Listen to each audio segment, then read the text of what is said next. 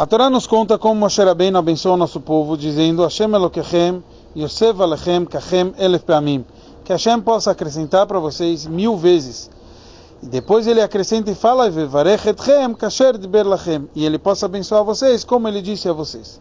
E Urashi nos traz que o povo de Israel questionou para Moshe, Moshe Rabbeinu, Hashem abençoou a gente sem fim, e você está botando só mil? Então ele falou, não, que Hashem possa abençoar fora aquilo que eu dei de mim, que eu estou abençoando vocês mil vezes, que Hashem possa abençoar, como ele disse a vocês.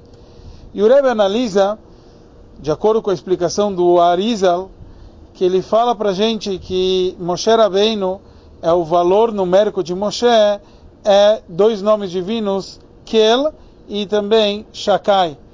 Então, esses nomes divinos têm o valor numérico de Moshe.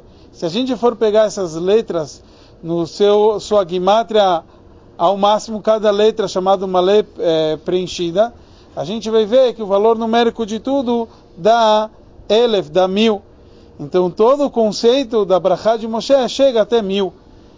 O que é, realmente está acontecendo? Hashem, ele abençoa nosso povo, a origem do nosso povo é infinito. Mas dentro desse mundo, esse mundo é finito.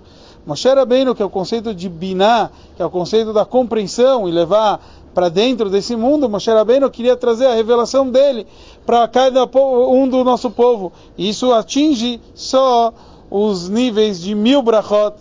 Mas depois, a gente tem um nível de Chokhmah que está acima, que isso é uma brachá como se fosse infinito dentro desse mundo finito. E obviamente o verdadeiro infinito é a conexão e a origem do nosso povo, no nosso Criador, que a gente possa receber as maiores brachot e em breve com a vinda de Mashiach, Bezrat Hashem.